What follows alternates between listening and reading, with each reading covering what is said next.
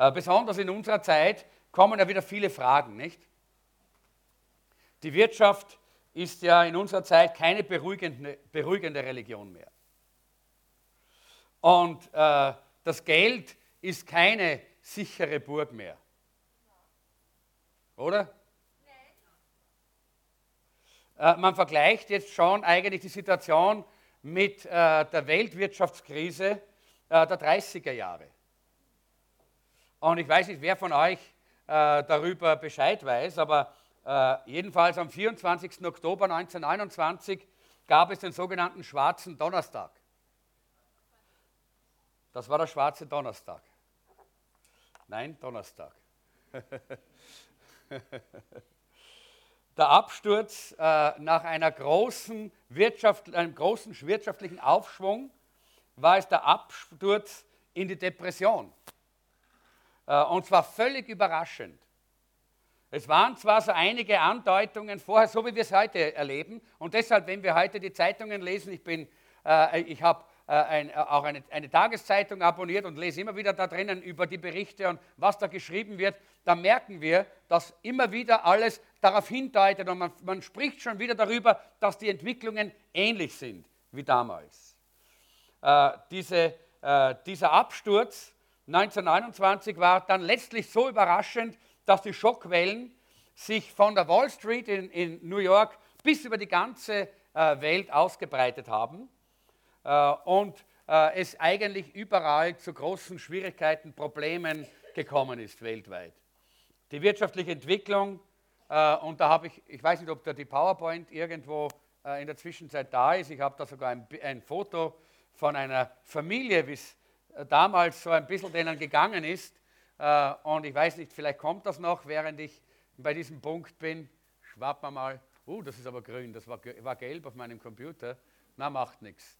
Aber jedenfalls, die Not war groß, die Leute waren wirklich verzweifelt in der damaligen Zeit. Und heute merken wir schon, wie die Unsicherheit sich breit macht, mehr und mehr ausbreitet, überall. Man fragt sich, wie wird es weitergehen? Die wirtschaftliche Entwicklung in Deutschland hat sich äh, damals auch ganz plötzlich äh, verändert. Äh, Ende September 1929 äh, hat es 1,4 Millionen Arbeitslose gegeben, im Februar 1930 waren es 3,5 Millionen. Ein, e, eine Explosion von Problemen und Schwierigkeiten. Äh, und die deutsche Bankenkrise äh, war dann der Beginn des zweiten Teils dieser Wirtschaftskrise. Die sogenannte Hyperdeflation hat eingesetzt und, und dann ist im Frühjahr 1931 auch die österreichische Kreditanstalt in Schwierigkeiten gekommen, äh, gab es Übernahmen von Banken und so weiter und alles hat gecrashed zu guter Letzt. Äh, und die Leute haben die ganze Zeit irgendwie gefragt, warum? Wozu eigentlich? Und in der Zeit hat es enorme Selbstmordraten gegeben. In der Zeit damals gab es viele Menschen, äh, die nicht mehr ein- und ausgewusst haben, weil sie den Sinn des Lebens nicht kannten weil sie sich vorher vollkommen verlassen hatten auf die Sicherheit der Wirtschaft, weil sie sich vollkommen verlassen hatten darauf, dass die Banken sicher sind, weil sie sich auf das Geld verlassen hatten. Aber dann plötzlich kam der Zusammenbruch. Da kam plötzlich das Erwachen und sie hatten keine Antworten.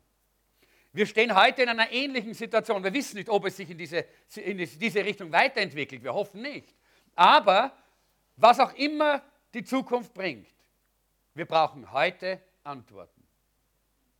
Weil es kann sein, dass es in irgendeinem Bereich unseres Lebens morgen genau zu so einem Zusammenbruch kommt, wie es damals war. Und wenn wir keine Antworten haben, dann ist es zu spät. Viele haben damals ihr Leben beendet mit Selbstmord. Viele sind damals in, eine, in, äh, in Alkohol gefallen.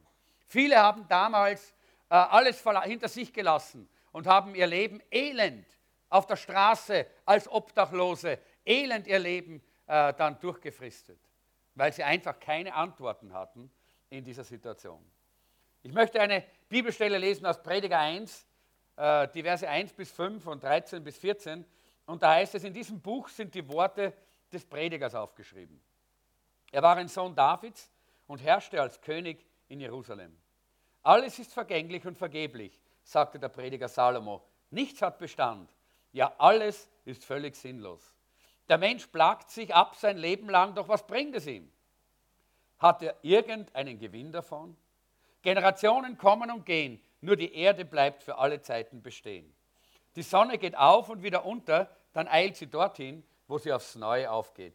Ich, gebe, ich gab mir viel Mühe, alles auf der Welt mit meiner Weisheit zu erforschen und zu begreifen. Doch was für eine große Last ist das? Gott hat sie den Menschen auferlegt, sie sollen sich damit abmühen.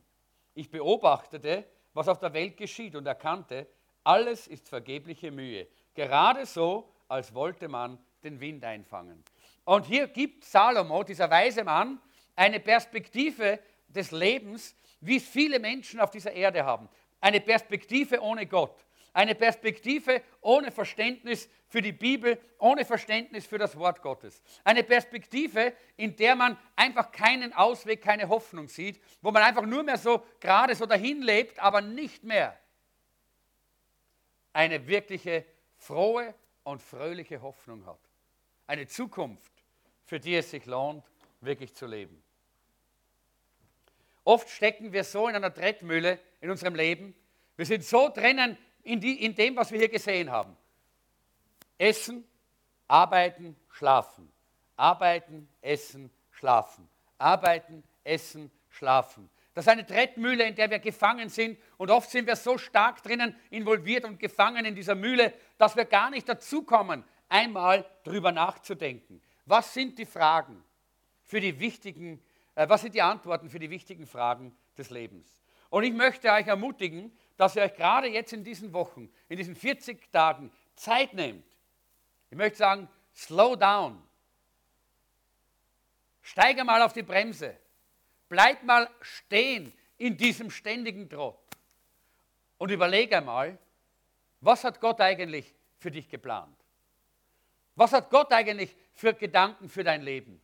Hat Gott vielleicht Pläne für dich, die du gar nicht kennst und von denen du noch gar nicht äh, gewusst hast? Und deshalb möchten wir äh, in, in diesen Wochen wirklich diese Fragen ganz konkret angehen. Sei jede Woche dabei. Im Gottesdienst, oder im Internet. Und ich möchte alle, die im Internet jetzt äh, mit dabei sind, äh, entweder, äh, äh, dass sie sehen oder hören, möchte ich ganz, ganz herzlich auch willkommen heißen hier. Denn ich glaube, dass es auch für, für die, äh, die nicht hier sein können, wichtig ist, mit dabei zu sein in diesen 40 Tagen und diese wesentlichen Lebensfragen auch wirklich hier zu, sich damit zu beschäftigen, darüber nachzudenken. Falls jemand verhindert ist, gibt es immer eine CD von jedem Abend. Und dann besorg dir die CD, hör sie dir an, lies die Bibelstellen äh, dazu und mach dir Gedanken darüber. Und dann wollen wir auch in kleinen Gruppen auch darüber reden. Komm in eine Kleingruppe unter der Woche, wo geredet wird darüber, wo, äh, wo wir diskutieren können, austauschen können über dieses Thema. Heute am Ende, ich habe das be äh, bewusst mir auch umgehängt, gibt es eine ganze Reihe von Leuten, die werden so ein Schild umhaben. Ja? Das sind solche Leute, die sich vorbereitet haben darauf, dass sie, jetzt habe ich es ein bisschen jetzt geht es wieder, äh, die sich vorbereitet haben darauf, dass sie mit euch ein Gespräch haben zu diesem Thema. Und das wird jeden Samstag so sein, äh, dass die, die Leute vorbereitet sind. Und, äh, und, und wie gesagt, die, die dieses Schild haben, das sind Zellgruppenleiter, das sind Leute, die, denen wir auch das Vertrauen geben, dass sie mit euch sprechen und euch helfen auf diesem Gebiet. Viele andere können auch darüber reden, aber die haben sich vorbereitet. Ja? Die wissen, wovon sie reden, sagen wir mal so. Wenn ihr, mit, wenn ihr Fragen habt, wenn ihr sprechen wollt darüber, darum geht auf die zu, die diese Schilder haben und sprecht sie einfach an über eure Fragen. Wir sind im Allgemeinen bei uns in unserer Gemeinde per Du, wenn, wenn Sie das stört, dann sagen Sie uns das und dann werden wir das gern respektieren und Sie auch per Sie ansprechen. Das ist kein Problem für uns. Ich werde wahrscheinlich in der Predigt mal du und mal sie sagen. Ich bin so gewohnt, immer du zu sagen, dass es fast immer auf das hinausläuft. Jetzt habe ich so ein kleines äh, Flash-Video, das wir jetzt uns anschauen werden. Ganz kurz, ich gebe das zur Seite. Das dauert nicht lang, aber es äh, kann uns auch noch einmal in dieser Frage ein bisschen etwas, ein, ein paar Dinge unterstreichen.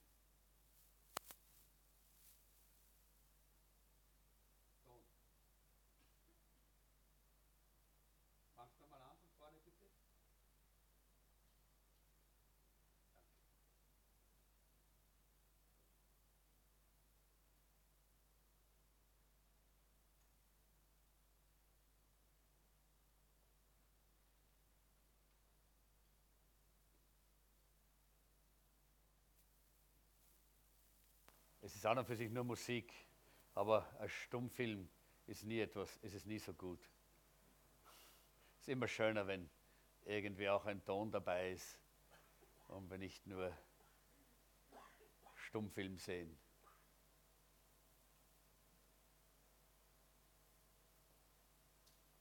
Geht's nicht? Okay, dann machen wir stumm. He? Dann machen wir einen Stummfilm und ich, ich rede dazu, dann ist auch nicht stumm. ist zwar nicht so wie eine Musik, aber es geht einfach darum, dass unser Leben kurz ist und, oft, äh, und wie ein Film abläuft. Und das heißt hier, du musst dich vorbereiten. Ich werde jetzt nicht alles vorlesen, aber ich glaube, es ist wichtig, dass wir uns ein bisschen auch diese Gedanken machen. Das sind oft die Argumente warum wir uns nicht vorbereiten. Das sind oft die Argumente, warum wir nicht die Antworten suchen auf die Fragen, die wir eigentlich haben im Leben.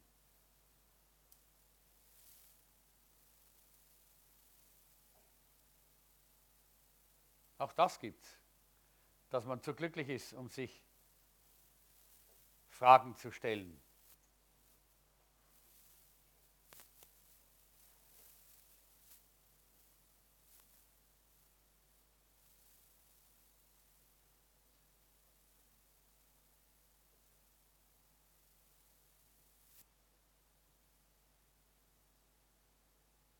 Das ist dann immer die letzte Ausrede, die wir haben.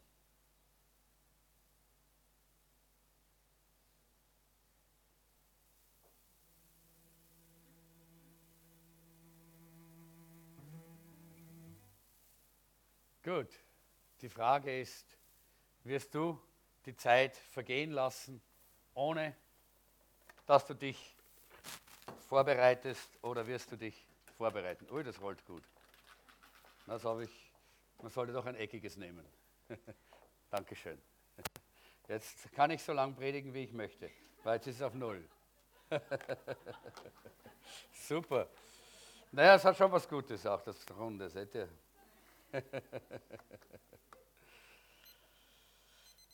Das, was ich damit einfach zeigen wollte, ist, dass viele immer wieder Ausflüchte finden und alle möglichen Argumente haben, warum sie sich nicht äh, vorbereiten, warum sie nicht äh, Zeit nehmen, um darüber nachzudenken, über diese wichtigen äh, Fragen. Die Fragen, die wir hier stellen, ist, warum bin ich hier? Warum lebe ich eigentlich? Was hat das Leben für einen Sinn? Lass uns doch miteinander kurz beten, bevor wir weitergehen. Herr Jesus, ich möchte dir danken, dass du heute Abend hier durch deinen Heiligen Geist wirkst in unserer Mitte Du möchtest uns heute Abend Klarheit geben über unser Leben. Du möchtest heute hineinsprechen in unser Leben. Du möchtest uns heute zeigen, Herr, was wir für Vorbereitung brauchen, damit wir für alle Situationen, alle Eventualitäten, alle Probleme des Lebens auch wirklich vorbereitet sind. Danke, Herr. Du hast Antworten und wir wollen heute diese Antworten hören. Amen. Amen. Kleine Kinder können ja so lieb und so reizend sein, äh, und, aber auch hartnäckig, nicht? Äh, und äh, so, äh, stell dir mal vor, so war es mal bei einem Gottesdienst am Ende, da ist ein kleiner Kerl herumgelaufen, wir haben ja auch so kleine Stoppeln, die herumlaufen, nicht? Und da war mal so einer und der ist da herumgelaufen und der ist dann äh, plötzlich da vor einer, vor einer Dame stehen geblieben und äh, hat sie groß angeschaut und hat gesagt, Tante, wie heißt du? Und sie hat dann gesagt, Christa, Tante Christa, äh, äh, hat er dann, hat er dann äh, gesagt. Und gleich die nächste Frage, wie alt bist du? Und jetzt hat die Tante Christa schon ein bisschen leiser geantwortet. 46. 46, hat der Kleine ganz begeistert ausgerufen, nicht? Das ist ja ganz schön. Und die nächste Frage kam, und wozu bist du da? Und da hatte dann diese Dame keine Antwort mehr. Sie hat sich gedacht, wozu bin ich wirklich da? Was ist das für eine Frage? Wieso stellst du mir diese Frage? Wozu bin ich da? Ja? Ah, weißt du was? Am besten fragst du deine Mutter. Äh, wie würdest du reagieren, wenn heute jemand auf dich zukommen würde am Ende dieses Gottesdienstes und dich fragen würde, wozu lebst du? Wozu bist du da? Welche Antwort würdest du geben? Das ist die Frage, die wir uns heute Abend stellen und äh, wir wollen einfach eine Antwort finden. Viele haben keine Antwort, weil mitten in dieser Frage stecken eigentlich drei Fragen drin. Das eine ist eben, warum lebe ich? Das zweite ist, welche Bedeutung hat mein Leben? Und das dritte ist, welche Zukunft hat mein Leben? Und wir haben die Frage gehört, die dann die Elisabeth gestellt hat am Ende von diesem Stück. Ja, war das alles? Es muss doch mehr geben als das. Oftmals in Krisen, in Zeiten der Veränderung, in Situationen, wo Schwierigkeiten da sind, da kommt diese Frage auf. Wenn alles glatt geht, da stellen wir uns oft diese Frage gar nicht. Und ich habe heute wieder diesen einen Mann aus der Bibel am Herzen, den wir ganz kurz auch letzten Samstag schon betrachtet haben, und das ist der Zachäus. Ist ein klassisches Beispiel von jemandem, der sich auch einmal die Frage gestellt hat, ja, gibt es denn nicht mehr als das, was ich habe? Ist das alles? Er hat so gelebt, er hat gegessen, er hat gearbeitet, er hat geschlafen, er hat viele vielleicht so Partys und Dinge gehabt ringsherum und Freunde, aber dann war die große Frage, ist das alles? Oder gibt es noch mehr? Er war damals in der Zeit, übrigens für die, die nicht wissen, wer der Zachäus ist, er ist ein Mann, wir, von dem wir im Neuen Testament lesen. Wir können gleich mal die Bibelstelle hier lesen aus äh, dem Lukas Kapitel 19, die Verse 1 bis 10. Und da heißt es, Jesus zog mit seinen Jüngern durch Jericho. Dort lebte ein sehr reicher Mann namens Zachäus, der oberste Zolleinnehmer. Zachäus wollte Jesus unbedingt sehen, aber er war sehr klein und die Menschenmenge machte ihm keinen Platz. Da rannte er ein Stück voraus und kletterte auf einen Maulbeerbaum der am Weg stand. Von hier aus konnte er alles überblicken. Als Jesus dort vorbeikam, entdeckte er ihn. Zachäus, komm schnell herab, rief Jesus. Ich möchte heute dein Gast sein. Eilig stieg Zachäus vom Baum herunter und nahm Jesus voller Freude mit in sein Haus. Die anderen Leute empörten sich über Jesus. Wie kann er das nur tun? Er lädt sich bei einem Gauner und Betrüger ein. Zachäus aber sagte zu Jesus, Herr, ich werde die Hälfte meines Vermögens an die Armen verteilen. Und wem ich am Zoll zu viel abgenommen habe, dem gebe ich es vierfach zurück. Da sagte Jesus zu ihm, heute hat Gott dir und allen, die in deinem Haus leben, Rettung gebracht. Denn auch du bist ein Nachkomme Abrahams. Der Menschensohn ist gekommen, Verlorene zu suchen und zu retten. Zachäus hat vor über 2000 Jahren oder vor circa 2000 Jahren gelebt. Ja. Und er hat damals in Israel gelebt. Also vor langer Zeit. In einem, einer anderen Kultur. Hat zu einem ganz anderen Volk gehört. Aber er hat dieselbe Frage wie du und ich. Was ist der Sinn des Lebens? Gibt es mehr als das, was ich bisher erlebt habe, wie ich bisher gelebt habe? Er war eigentlich nach weltlichen Maßstäben sehr erfolgreich. Er war der oberste der Zolleinnehmer. Das heißt, der oberste Steuereintreiber eigentlich, der Finanzamtsexekutor. Er ist von Haus zu Haus gegangen und hat bei den Leuten den Zoll eingenommen. Das heißt, die Steuern kassiert ja, von den Leuten. Und das hat er gleich in einem sehr rigorosen Maß gemacht. Er war da gar nicht kleinlich. Besonders nach oben hat er gerne aufgerundet äh, und hat dann einfach genügend genommen. Nicht? was er so äh, nehmen wollte. Und hat das eingesammelt. Er hat viel zusammengearbeitet eben auch mit den Römern und war deshalb auch ein verachteter Mann. Eigentlich war er erfolgreich. Eigentlich hatte er alles. Er war reich, er hatte viel, er hatte, er hatte auch sicher Freunde mit viel Geld, hat man viele Freunde. Und trotzdem stellt er sich die Frage, ist das alles? oder gibt es mehr?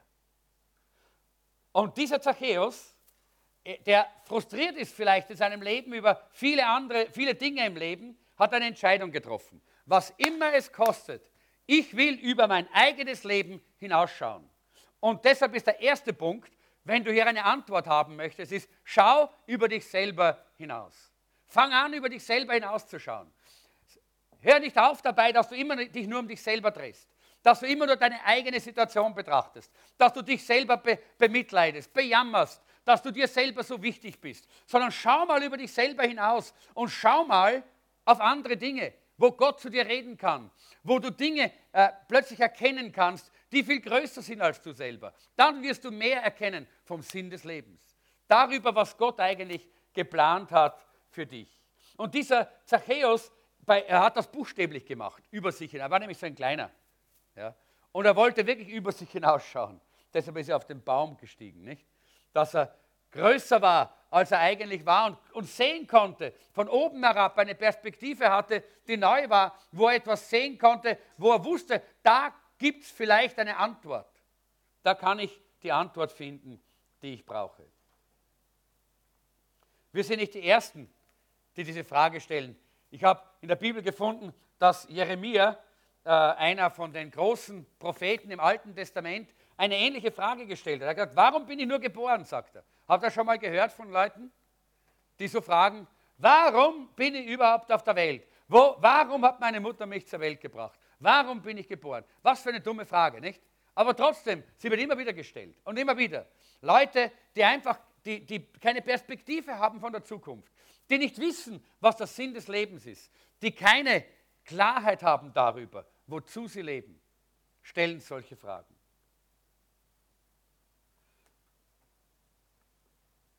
Die Büchergeschäfte, die Bibliotheken sind voll von Büchern, wo Selbsthilfe angeboten wird. Nicht?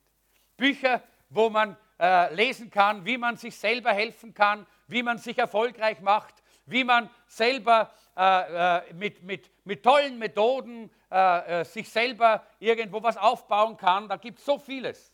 Diese Selbsthilfebücher äh, und äh, Redner und Sprecher, die uns aufbauen wollen und das positive Denken äh, importieren wollen und alle diese Dinge, äh, die, äh, die wollen versuchen, uns hier über diese, diesen Mangel an Erkenntnis drüber hinweg zu helfen. Aber das funktioniert nicht. Selbst wenn du noch so positiv denkst, solange du die Frage nicht beantwortet hast, wozu bin ich hier? Was tue ich eigentlich auf dieser Welt? Warum lebe ich eigentlich? wirst du nie zufrieden sein. Wirst du nie innerlich diesen Frieden haben, nach dem du dich sehnst. Und deshalb es, äh, war auch der Zachäus in all dem, was er gehabt hat, in all dem, was er erlebt hat, nicht zufrieden. Er hat gesucht, er wollte mehr. Und er, hat, er ist auf den Baum gestiegen mit der Frage, was ist eigentlich der Sinn des Lebens? Denn er hatte gehört, dass es da diesen Jesus gab, der dort durch das Land gezogen ist, der davon gesprochen hat, dass es möglich ist, eine persönliche Beziehung zu Gott zu haben, dass Gott persönlich reden kann zu Menschen, dass Gott uns eine Antwort gibt auf Fragen, die wir ihm stellen. Und deshalb wollte er diesen Jesus sehen, von dem er gehört hatte, dass es da eine Antwort gibt. Die Philosophie hat keine Antwort. Vielleicht darf ich bitten, dass jemand mir ein Glas Wasser bringt. Dankeschön. Die Philosophie hat keine Antwort. Da gibt es einige Beispiele, die ich mir herausgeschrieben habe, zum Beispiel äh, der berühmte Philosoph Karl Jasper, äh, der sagt, es muss einfach so sein, dass es keine Antwort gibt. Das ist einfach so. Das muss so sein. Ja? So kann man es auch sagen, oder? Es muss einfach so sein, dass ich immer das Falsche mache. Nicht? Das muss einfach so sein. Aber so können wir nicht glücklich werden. So geht das nicht. Äh, der äh, Philosoph Isaac Asimov hat geschrieben, soweit ich das sehen kann, gibt es keinen Sinn im Leben. Das ist eine positive Antwort, oder? Das ist doch richtig erbaulich, oder? Na, da können wir doch wirklich unser Leben drauf aufbauen, auf solchen Aussagen. Oder äh, und das ist das, das Schlimme, dass, äh, dass, dass diese Leute versuchen, Antworten zu geben, ohne Antworten zu haben. Aber die Tragödie, die darin, äh, und das sagt äh, der, der, äh, der Politiker und Philosoph Václav Havel, er sagt, die Tragödie des Menschen besteht nicht darin, dass er im Grund immer weniger über den Sinn des eigenen Lebens weiß, sondern dass ihn das immer weniger beunruhigt. Das ist die Tragödie. Weil man sich damit abfindet, weil es ja heißt, na, das muss einfach so sein. Nicht? Es gibt keinen Sinn im Leben. Weil uns einfach die, diese, diese scheinbar gescheiten Menschen die Hoffnung geraubt haben. Und das ist das Schlimme, dass immer weniger Menschen sich darüber Gedanken machen. Diese 40 Tage sollen dazu äh, dienen, dass wir die Menschen wieder darauf aufmerksam machen. Dass wir nicht leben können, dass wir nicht glücklich sein können. Und zwar ganz gleich, in welcher Form von Leben du dich befindest. Ganz gleich, wo du suchst. Denn alle Leute suchen irgendwo. Irgendwo suchen alle nach der Antwort, nach dem Sinn des Lebens, nach der Erfüllung. Ganz gleich, wo du suchst. Ob es in, im intellektuellen Bereich ist oder im Erlebnisbereich oder im, im äh, Beziehungsbereich, in Partnerschaft oder sonst wo. Du wirst nirgendwo wirklich zufrieden sein. Du wirst nirgendwo Erfüllung finden, solange du nicht die echte Antwort hast. Solange du nicht weißt, wozu du lebst, wozu du da bist. Es gibt ja auch andere, die, und das ist eigentlich die, äh, die Schlussfolgerung, die, wir, die, die hier gezogen wird äh, aus dieser Haltung der Philosophen, das ist die, wo man sagt, ach was, Hut drauf, vergessen wir es einfach, gell? lass das Lenkrad los und gib Gas. Ja? Vergiss einfach das Lenkrad, das ist nicht so wichtig. Ja? Hauptsache Gas geben. Ja? Und dann geht es ins Vergnügen. Und dann das Leben ist Partytime. Nicht? Und dann sehen wir, wo die, wo, die, wo die Gesellschaft hingeht. Immer mehr Probleme in allen Bereichen äh, der Gesellschaft.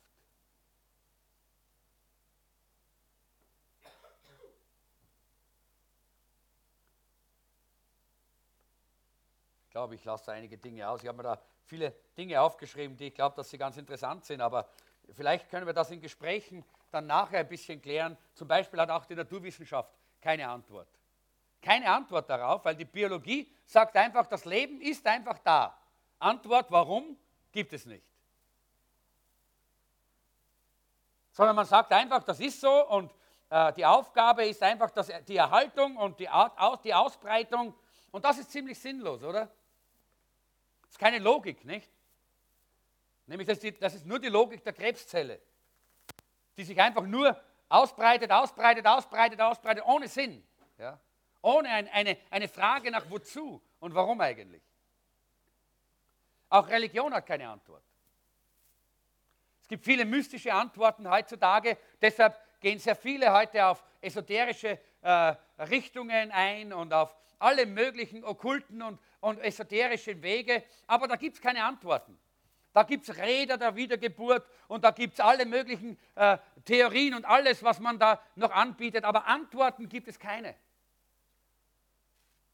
Die Frage ist eben, gibt es wirklich einen Sinn im Leben oder gibt es keinen? In Sprüche 16, Vers 4 sagt die Bibel, alles hat Gott zu einem bestimmten Zweck geschaffen. Halleluja, sind herrlich. Das ist eine klare Aussage. Das ist eine klare Aussage. Da weiß man, was man hat, oder? Alles hat Gott zu einem bestimmten Zweck geschaffen. Nichts ist sinnlos, sondern Gott hat einen Sinn mit, mit, mit unserem Leben. Gott hat dich, du bist kein Zufall. Du bist nicht nur ein Zufallsprodukt und naja, jetzt bist du halt da, jetzt muss halt leben. Nein, Gott hat dich geplant. Gott hat einen, einen, einen Plan für dein Leben. Gott hat sich was gedacht dabei, wie er dich hat entstehen lassen und dich gemacht hat. Das ist so wunderbar. Das ist so etwas Tolles. Epheser 1, Vers 4 sagt äh, der Apostel Paulus, denn in ihm hat er uns erwählt, ehe der Welt grundgelegt war, dass wir heilig und tadelig vor ihm sein sollten. In seiner Liebe hat er uns dazu vorherbestimmt, seine Kinder zu sein. Du bist keine Laune der Natur. Nein, bist du nicht. Sondern Gott hat dich geplant. Er hat was vor mit dir. Kannst du das glauben? Ja, eine, eine wenigstens. Die Sabine glaubt das. Aber wisst ihr was? Leg doch mal deine Hand auf deine Brust.